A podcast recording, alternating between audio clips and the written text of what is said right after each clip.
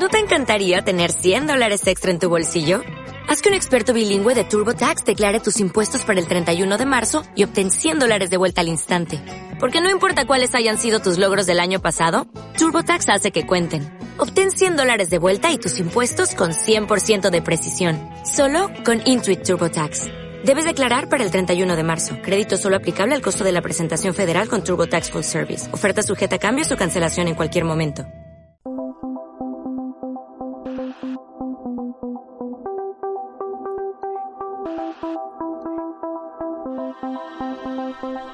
Dicen que si vas a escalar una montaña no lo hagas para que el mundo pueda verte, hazlo para tú ver el mundo. Miriam Marco ha recorrido las grandes cordilleras del mundo, Andes, Cordillera de Alaska, Tien Shan, Himalaya y Karakorum. Domina el esquí alpino, el esquí de montaña, la escalada en roca, hielo y mixta. En definitiva, una experta alpinista. Nació en Barcelona, pero pronto sintió la llamada de las montañas y en el Pirineo encontró su nuevo hogar. Miriam no se ha dejado llevar por convencionalismos, ha ido haciendo lo que le pedía el cuerpo, lo que iba sintiendo, esquí, alpinismo, bombera forestal o rescate industrial. La montaña la ha ido guiando para convertirla en lo que era su destino, su vocación, su vida, ser guía de montaña. Tras un largo y duro camino, Miriam es la primera mujer guía de alta montaña en España. Siete años de una exigente preparación.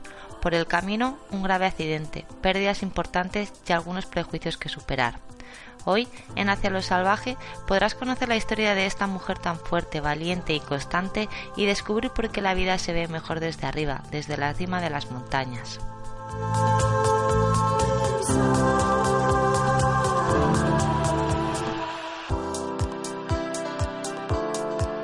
Hola, soy Ana Cortés y quiero darte la bienvenida a este podcast. Hacia lo salvaje es un espacio que busca llevarte a volver a conectar con la naturaleza, contigo misma, con tu lado más puro y salvaje. ¿Cómo? A través del deporte, enfrentándote a retos, viviendo experiencias, viajando y saliendo de una rutina gris que poco a poco te va desgastando. En definitiva, quiero que juntas vayamos descubriendo las claves para trabajar en nuestro bienestar y así conseguir la energía necesaria para exprimir la vida al máximo. Y si te quedas con ganas de más, únete a nuestra tribu en ana.activewoman.es y todos los domingos recibirás propuestas de escapadas, viajes y recomendaciones para sentirte bien por dentro y por fuera. Y ahora sí, ¿lista? Arrancamos.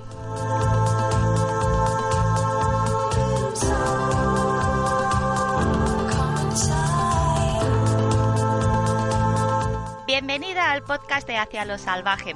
Muchas gracias por dedicarnos un ratito de tu tiempo, Miriam. Hola, buenos días. Oye, Miriam, quería empezar la entrevista preguntándote cómo, cómo te das cuenta de que existe esta formación, porque al final cuando uno tiene pues eso, unos 18 años y empieza a compartir un poco las ideas con el resto de sus compañeros de a qué nos vamos a dedicar, pues casi todo el mundo pues dice o, médico, o periodista, o, o, abogado, pero yo por lo menos en mi caso no conocía a nadie que dijera yo quiero ser técnico de alta montaña. ¿Cómo conseguiste tú darte cuenta de que era eso lo que querías hacer? Bueno, yo nunca, yo no quería hacer eso, en verdad. O sea, yo nunca, nunca me lo planteé. En verdad, ha sido un poco la vida en verdad, estudié ingeniería técnica forestal en Lleida y luego me fui a, a trabajar los fines de semana y luego seguía mi profesión de profesora de esquí.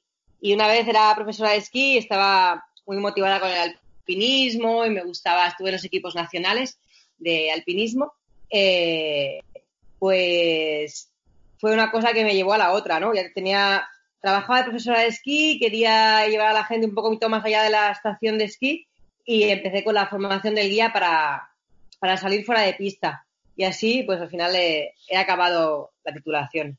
Pero no ha sido una cosa como que lo hubiese pensado de niña ni nada de eso, ¿eh? Yo siempre quería vivir en las montañas y en la naturaleza, pero, pero no sabía con qué profesión. Sí, o sea que al final dijéramos eh, tu ocio es lo que te ha llevado a tu profesión. Tú al final pues eso te gustaba mucho la montaña, esquiabas prácticamente desde que tenías tres, tres años y entonces pues bueno, poquito a poco la vida te ha ido conduciendo hasta que has dado forma a lo que es eh, tu actual eh, profesión. Sois solo 150 guías de alta montaña en toda España, más o menos alrededor de 5 o 6 personas sois los que os convertís en, técnicos de, alta montaña cada año. Raúl Lora, que también estuvo en, este podcast, nos explicó un poquito en qué consiste la, formación y con él nos dimos cuenta que realmente hubo un proceso muy duro. Me gustaría que me, que me contaras cómo viviste tú esta, esta experiencia, cómo fueron esos primeros pasos eh, para conseguir esta, esta titulación? Empiezas con un primer nivel que es muy, es muy fácil, que es de como una introducción a la montaña, que eso que ya lo llevas, o sea, ya forma parte de tu vida, o sea, que no es, no supone ningún, ningún aprendizaje, el primer nivel es muy fácil. Y en el segundo nivel ya te especialistas en técnico de, en técnico de alta montaña, ¿no? En ese sí que empiezas a aprender todas las técnicas del guiaje, ¿no? Del, tú tienes que con un nivel deportivo que tiene unas pruebas de acceso, que te miras si escalas bien, que esquíes bien, que escales en hielo, que, que sepas hacer escalada artificial, es como unas pruebas de acceso que tienes que cumplir esos requisitos. Y una vez ya has pasado las pruebas, la formación es te enseña la profesión, digamos, te enseñan a llevar a la gente, a las técnicas del viaje, ¿no? De cuerda corta, cuerda media, cuerda larga. Entonces es como que, es un aprendizaje, ¿no? Luego pasamos al tercer nivel, que es el que, en el que te da la convalidación internacional, en el que ahí tienes que presentar un currículum de actividades eh, por encima de 4.000 metros, una determinada dificultad, en las que ya es como una puesta a punto de todo lo que has ido aprendiendo, ¿no? Tú representa que con el 2 puedes trabajar en Pirineos, con el nivel 2, puedes trabajar en Pirineos y en, y en países en los que no hay más de 4.000 metros, en los que es una montaña un poquito sin glaciares, un poquito más simple. Y para acceder al, tercer nivel, representa que tú ya tienes una experiencia guiando en un terreno un poquito más sencillo. Eh, el tercer nivel lo que te da acceso es a guiar a todas las montañas de todas las dificultades del mundo. Entonces ahí ya el nivel de exigencia es mucho más alto y, y realmente requiere mucha dedicación. Personalmente ha sido, ha sido mucha dedicación y un gran esfuerzo ¿eh? estos años. Primero para empezar a trabajar en Alpes, que puedes trabajar unos años como aspirante eh, y vas aprendiendo de otros guías, compartes con otra gente, ¿no? Y, luego pues vas realizando los exámenes que vas realizando también en Alpes. Para mí ha sido difícil y difícil y un nivel de exigencia demasiado alto, ¿eh? Sí, porque por lo que veo tiene que ser un proceso bastante largo. Yo no sé, cuando hablamos, por ejemplo, de esas eh, pruebas de acceso, estás haciendo referencia a diferentes modalidades en montaña, esquí, escalada en roca, escalada en hielo. En tu caso, eh, ¿tenías todas estas habilidades antes de pasar esas pruebas de acceso o tuviste que hacer algún tipo de formación para desarrollar alguna pata que en ese momento no, no tuviera la experiencia como por ejemplo en esquí? Eh, en mi caso, eh, yo estaba, había estado en el equipo nacional de alpinismo y luego estuve en el equipo nacional femenino de alpinismo. Entonces, una vez que has entrado a, los, equipos nacionales de, los equipos nacionales de cualquier deporte, ¿eh? tienes una categoría de deportista de alto rendimiento en el que te da acceso directo a la formación. Para entrar a los equipos tuvo que realizar exactamente las mismas pruebas que luego piden al guía. Y luego cuando hablamos, por ejemplo, ya del tercer eh, nivel, al final también tienes que presentar un currículum que entiendo que no es fácil de conseguir, ¿no? Porque ya te tienes que desplazar a sitios con unas determinadas eh, condiciones y entiendo que esto pues también tiene que llevar mucho tiempo, recursos y dedicación. ¿Cuánto tiempo has, has dedicado en tu vida para poder llegar a, tener esta titulación? Porque supongo que no es como una carrera que la puedes hacer en dos, tres, eh, cinco años. Pues en mi caso el currículum también lo tenía hecho antes de, decidirme a hacer el 3, porque al estar todos estos años vinculada a la montaña y escalando, pues eso me el currículum ya lo tenía hecho, ¿eh? No ha sido que lo he tenido que preparar para, para ser guía. Lo que sí que es cierto es que la gente que, que se lo plantea tiene que dedicar mucho tiempo a hacerlo, porque o, o es como tu única prioridad durante unos años o es muy complicado porque cada vez las, las condiciones climáticas en Alpes son más difíciles, ¿no? Hay un calentamiento que hace que las vías que se escalaban hace unos años, pues ahora se, se caigan y, ahora es un momento en el que conseguir currículum no es nada fácil. Pero en mi caso, toda la formación han sido siete años y ha sido porque también tuve un accidente, un accidente en la mitad, del, cuando empecé, cuando acabé el 2 y quería empezar el 3. Entonces sí que he estado así como dos años un poquito, un poquito en stand-by, ¿no? Que tenía que recuperarme y, y así un proceso muy largo. Entendido. Entonces, por lo que veo, el hecho de, ser eh, guía de, alta montaña no solo requiere sacarse la, formación, pues eso, sino también tener eh, mucha experiencia. Entiendo que tus compañeros eh, no serían gente joven, ¿no? Porque ya sea porque tienes que cumplir el requisito de, tener el currículum como por tu experiencia anterior, que era tu caso, ¿no? Que ya, ya habías recorrido todos estos hitos. Al final entiendo que la media de, de edad no será como en la universidad ¿no? De unos 20, 25 años. O sea, es, gente, ¿no? Que, de alguna manera tiene bastante, bastante experiencia en, en, montaña. ¿Cuál es más o menos la media de edad que te has encontrado en tus cursos de, de alta montaña? Pues la media no lo sé muy bien exactamente, pero por ejemplo te voy a decir, en el último examen que realizamos, la última promoción, digamos, el más joven tenía 37 años. Yo tengo 39 o sea, y el más mayor, no sé, que tendría 47, 40 y, sí, 47, ¿verdad? O sea, esa, eso era los, los, éramos seis participantes que íbamos a, a este examen. ¿Has notado algún tipo de mm, distinción por, por ser mujer? Porque ah, eres la, primera mujer eh, guía de alta montaña en España. Luego también está Rocío, si, si no me equivoco, que también es española, pero ya se ha sacado el, título fuera de, de, nuestro país. Pero realmente tú, como, como tal, no has tenido compañeras eh, chicas, han sido todos chicos. ¿Ha sido mm, una experiencia fácil o, o no? Has notado algún, algún tipo de, diferencia?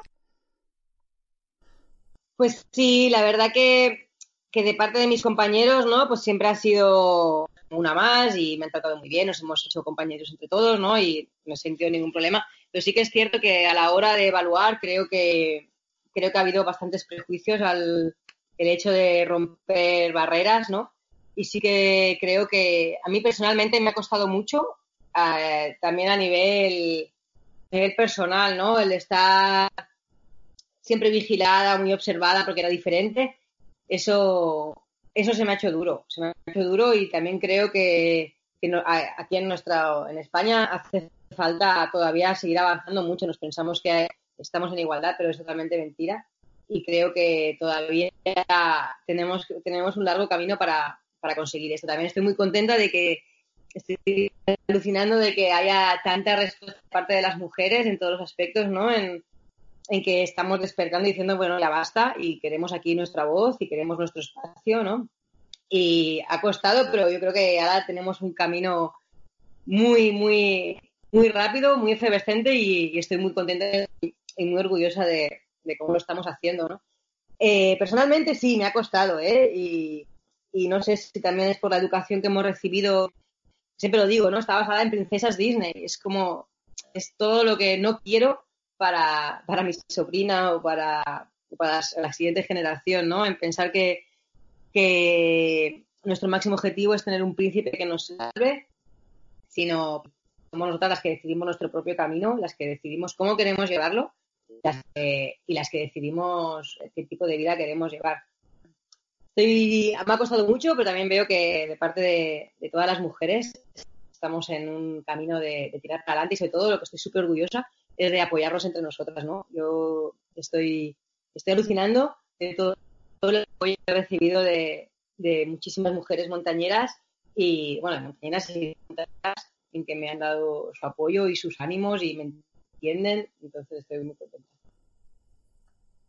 Sí, la verdad, Miriam, que, eres todo un ejemplo para, para, nosotras. Yo ya te lo dije la primera vez que, que hablamos, que eres un, referente. Es cierto que cada vez en la montaña pues te, encuentras a, a, más chicas y es una alegría, ¿no? Porque al final pues tenemos una personalidad diferente y encontrar pues a alguien, ¿no? Que, que entienda la montaña de la manera que la entendemos nosotros, pues es siempre también un, un, una alegría pero sí que es cierto, pues bueno, que hay ciertos escalones como es el de guía de alta montaña, pues que todavía no hemos llegado ahí, pero que, que bueno, tú ya has hecho un, gran eh, camino, has abierto huella, ¿no? Nunca mejor eh, dicho, y estoy convencida que, que, esto va a ser, pues, simplemente, pues, eh, un poco el, el, el comienzo. Estoy de acuerdo contigo, ¿no? Un poco que nuestra generación, yo también tengo la misma edad, 39 años,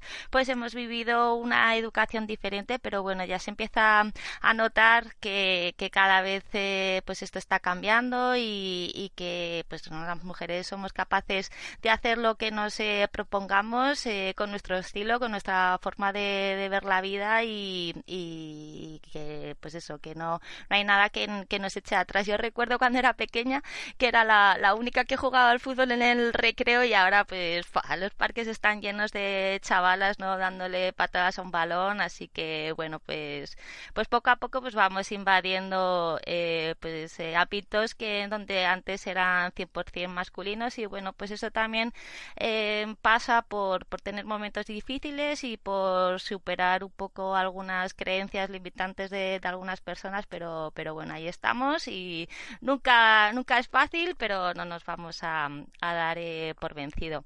Además, te quería preguntar, porque yo creo que mm, que el ser mujer también te, te da como un símbolo de, identidad, una marca personal. Al final, eh, un guía, un profesor tiene su, su propio estilo, su, su propia personalidad, ¿no? su, su forma de, de, hacer. Aunque hayas recibido la misma formación, luego cada uno pues eh, tiene pues ese toque diferencial. En, en, en, tu caso, ¿cuál sería un poco tu, tu señal de identidad, tu marca personal? ¿En qué se diferencia Miriam del, del resto de guías? Entonces, pues bueno, por ahora evidentemente pues soy la, chica. Eh, eso me diferencia. Lo que me gustaría en un futuro que no, no fuese por eso, sino que porque soy, no sé, esquío, esquío, me gusta esquiar, me gusta hacer alpinismo, entonces me gustaría también un poco el, el enseñar a, a, otras chicas o otras mujeres ¿no? A, a, que sean ellas las que también vayan delante de la cuerda y cambiar estos roles que, que tenemos un poquito establecidos, así que eh, no lo sé. Por ahora soy la chica y me gustaría que, que eso ayudase a otras chicas a, a tomar ellas la, la rienda de la cordada y, y, que no se vea como una cosa rara, sino que sea una, normalidad, ¿no? que hayamos muchas chicas delante de la cuerda o cargando el peso y tirando para adelante. Sí, Miriam, me refería a lo mejor a que el hecho a lo mejor de, de ser eh, mujer, no lo sé, eh, corrígeme si, si me equivoco, quizá eh, no, no, seamos a lo mejor tan fuertes, pero sí seamos eh, más pacientes, quizá a lo mejor un poco más empáticas o, características a lo mejor que a primera vista sean un poco más afines a las mujeres y que de esa manera también puedas eh, llegar a un público a lo mejor un poco diferente que a lo mejor el típico montañero rudo y eh, más eh, físico, por decirlo así. Sí, pues la verdad es que eso no sé lo que te quiero referir, seguramente tengas toda la razón del mundo, pero verse a uno mismo es un poco difícil. Yo creo que sí, que soy empática, creo que tengo paciencia, pero no se llega a que otros compañeros no la tengan, ¿eh? O sea, yo creo que en el mundo de los guías como estamos muchas personas y cada cliente elige a su guía y, y en este caso, pues la diferencia, no lo sé, lo tendrían que decir ellos. Pero, pero bueno, yo pienso que es una, una persona paciente que quiere conseguir los objetivos, pero, pero sin dejar de disfrutar el día, ¿no? Eso es lo que me gustaría que mis clientes recibiesen, ¿no? El, ok, quiero llegar al Mont Blanc, pero no quiero llegar al Mont Blanc a toda costa, quiero disfrutar del día y, y disfrutar de, de, de, la compañía, ¿no? Sí, la verdad que esa es una misión un poco, pues eso, yo creo que la más importante, ¿no? del guía, saber evaluar un poco las necesidades de, de, tu, de tu cliente y también un poco hasta dónde es capaz de llegar, ¿no? Para saber un poco cuáles son las limitaciones y, y hacer que, que, el día de la montaña pues sea un día de disfrute y, y que no, que no haya ningún altercado, siendo consciente, ¿no? De que la alta montaña pues siempre tiene sus, sus riesgos. Sí, exactamente eso, ¿no? Es como que a mí, por ejemplo, igual no me, se me va a caracterizar por ser la guía que va a llegar más rápido a la cumbre. No, yo si tengo que pararme a hacer fotos, pararemos a hacer fotos o a tomar una barrita o un bocadillo de jamón esto de ser guía de, alta montaña, pues como nos has eh, contado, no, no fue tu primera apuesta. De hecho, antes estudiaste ingeniería forestal en Lérida. ¿Qué tal? ¿Cómo fue esa experiencia y por qué al final no decidiste dedicarte a ello? Pues la verdad que fue genial. Yo en, Lérida estudié ingeniería técnica forestal. Yo había nacido en Barcelona, a los 17 ya fui para Lleida y me la pasé genial ir a la universidad es, muy divertido y aprendí un montón de cosas y, estoy muy contenta de haberlo hecho. Lo que pasa es que con esa edad no sabes muy bien eh, a dónde, cómo quieres que sea tu vida, ¿no? Y es un poquito lo que, lo que tienes que ir construyendo después con, con el tiempo. Yo en mi caso me di cuenta de que, de que estudiar ingeniería al final es mucho trabajo de, de despacho. Yo me imaginaba que ser ingeniería forestal era, era ir por los bosques marcando árboles, estando con los animales y, tiene una parte de esa, pero la mayoría es hacer proyectos en ordenador. Que a la vez la parte intelectual es súper interesante y me, gusta mucho mover la cabeza. Pero, pero bueno, me di cuenta que no puedo estar sentada mucho tiempo en una silla, que necesito moverme. Y, y poquito a poco pues ya me he ido llevando otros caminos, ¿no? Mm. Sí, es una de las cosas que más me gusta de ti, ¿no? Que al final eh, siempre has tenido una actitud muy, muy abierta, la vida te ha ido llevando, ¿no? Y has sabido ver hasta dónde explotar las oportunidades que, que te iban saliendo o no. Si algo te gustaba, seguías por ese camino y si no, pues bueno, no pasa nada, aprendizaje hecho y seguimos por, por otro lado. Ah, sí, sí, eso sí, eso, eso es verdad lo que me gusta de mi vida, ¿eh? que poquito a poco va, va tomando rumbos diferentes que te van llevando a sitios diferentes. La verdad que eso sí que me gusta de mi vida. Has viajado muchísimo, Alpes, Himalaya, Noruega, China, Brasil, Estados Unidos, pero me gustaría destacar un viaje que hiciste con Sebastián Álvaro y en la, cordillera del Karakorum para subir el Sark, no sé si lo estoy diciendo muy bien, una montaña de 6.050 metros con una compañía muy, muy especial. Me gustaría que me contaras un poco el equipazo que, que llevaste y y, cómo fue esta experiencia? Pues mira, me llamó Sebastián para, para acompañarle en un proyecto, en el de ayudar a las... hay un proyecto en un pueblito de, que se llama Juchek. Eh, en este pueblo Sebastián lleva una ONG, lleva años trabajando en educación, en sanidad, agricultura, y Sebastián quería dar un paso más allá y quería dar una, un, énfasis al, al, hecho de las mujeres, ¿no? Las mujeres que también pudiesen tener un trabajo. En Pakistán las mujeres no trabajan, trabajan como trabajan, trabajan muchísimo, muchísimo, pero no cobran por ello, no tienen poder como, como individuos, ¿no? sino que son parte de la familia. Y Sebastián quería que bueno, pues las mujeres empezasen a, poder tener un trabajo y sobre todo a tener algún referente. Entonces su propuesta fue el hacer que unas chicas, unas chicas baltís eh de Juché, está a 3.400 metros de altura, eh, pudiesen subir a, cimas de 6.000, 7.000 metros y viesen en la montaña una profesión, ¿no? Como sus padres. Sus padres son los guías que suben a los alpinistas a, al K2, al Nanga Parbat, a las montañas más altas del mundo y que ellas también pudiesen ver esa, salida como una profesión. Entonces em, cogimos a, estuvimos con esas tres chicas que son unas grandes amigas y maravillosas y empezamos por su aprendizaje a, hacer montaña como líderes un poco, ¿no? El trabajo, en mi caso, yo tuve bastante énfasis en que no fuesen simplemente chicas que suben a cumbre, sino que fuesen chicas que aprendiesen a ir delante de la cuerda a, hacer cumbre. Fue las montañas más emocionantes que subí cuando, cuando conseguimos bajamos al pueblo. Era la primera vez que se hacía una fiesta por, por mujeres en su pueblo, ¿no? Las mujeres están en segundo plano. Y las fiestas siempre son para los hombres, para los chicos, para los niños. Las mujeres están en, segundo plano, ¿no? Imaginaos cuando tú le preguntas a, a una madre cuántos hijos tiene.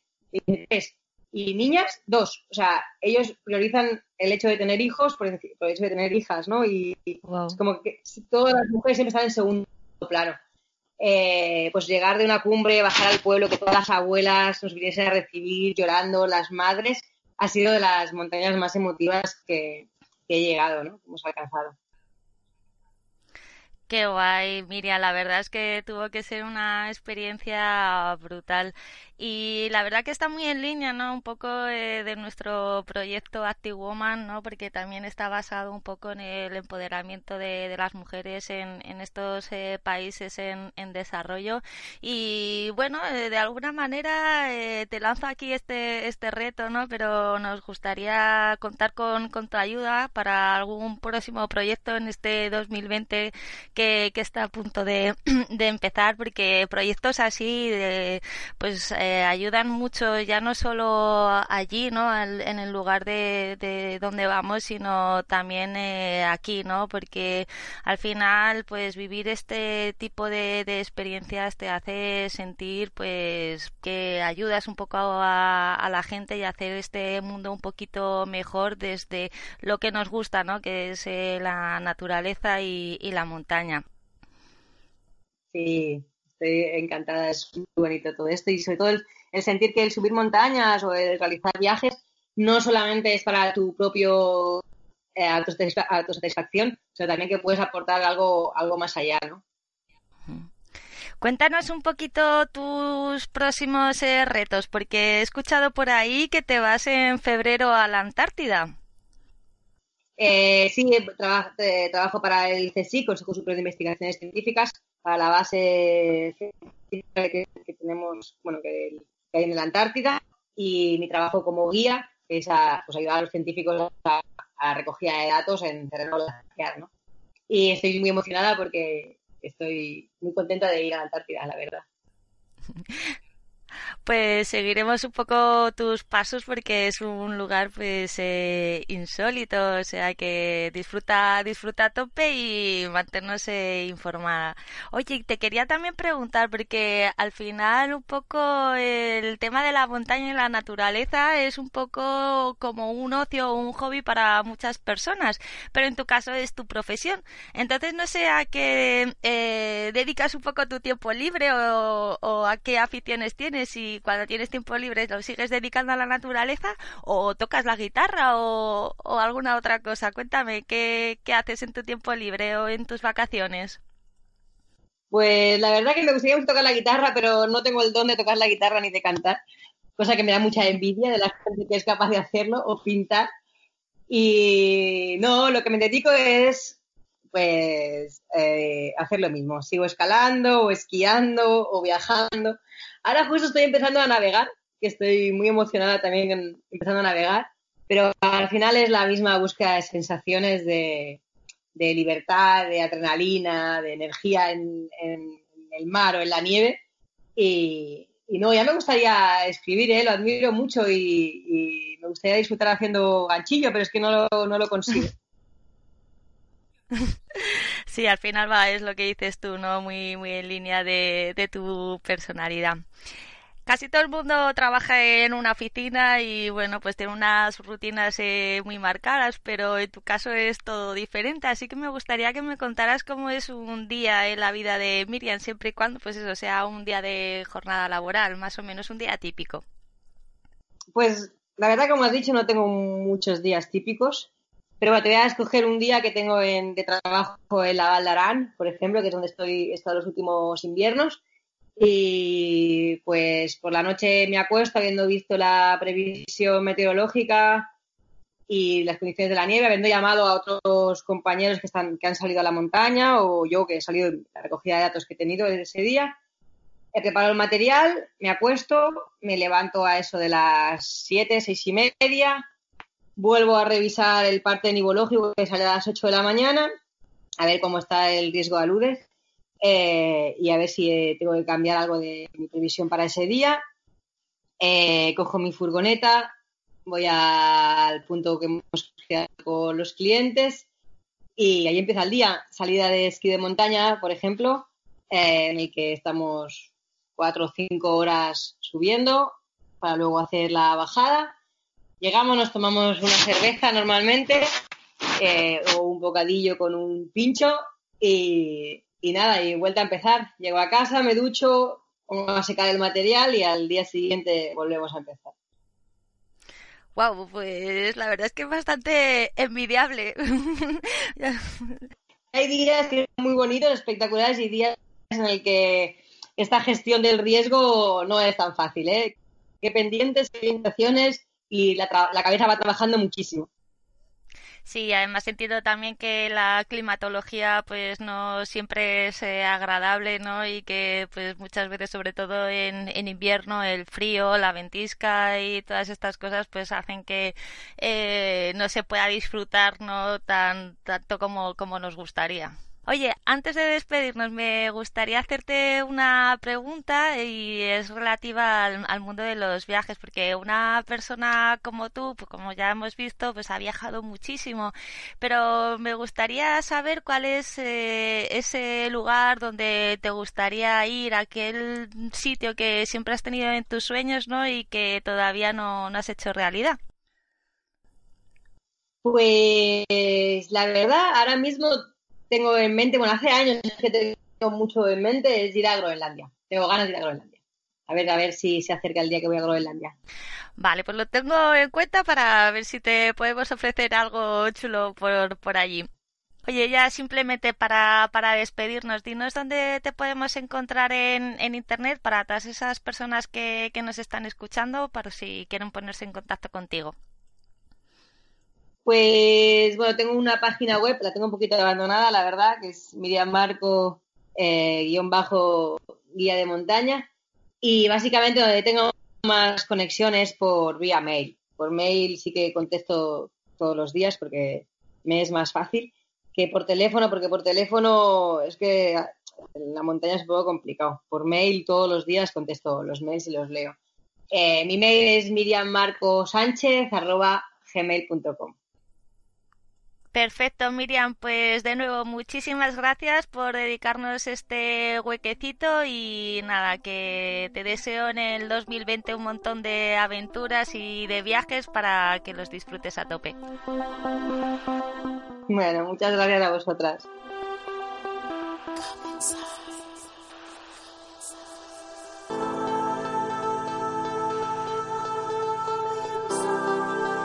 Y hasta aquí el podcast de hoy. Si te ha gustado, no te olvides de darme un like o valoración para poder llegar a más gente como tú que le guste este contenido. Y si te quedas con ganas de más, apúntate a la tribu y recibirás propuestas de viajes, artículos interesantes o tips diferentes. También te recuerdo que las notas que acompañan al artículo de este podcast en el blog de ana.activewoman.es te dejaré toda la información que hemos ido comentando durante el capítulo de hoy. Y nada más, como siempre me despido hasta la semana que viene deseando que sigas tu camino hacia lo salvaje.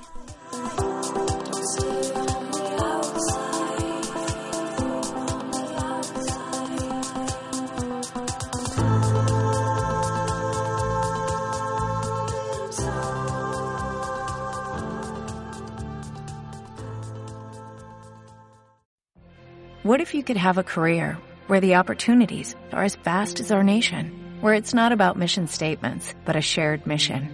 At U.S. Customs and Border Protection, we go beyond to protect more than borders, from ship to shore, air to ground, cities to local communities. CBP agents and officers are keeping people safe.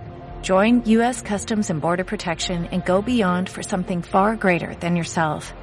Learn more at cbp.gov/careers.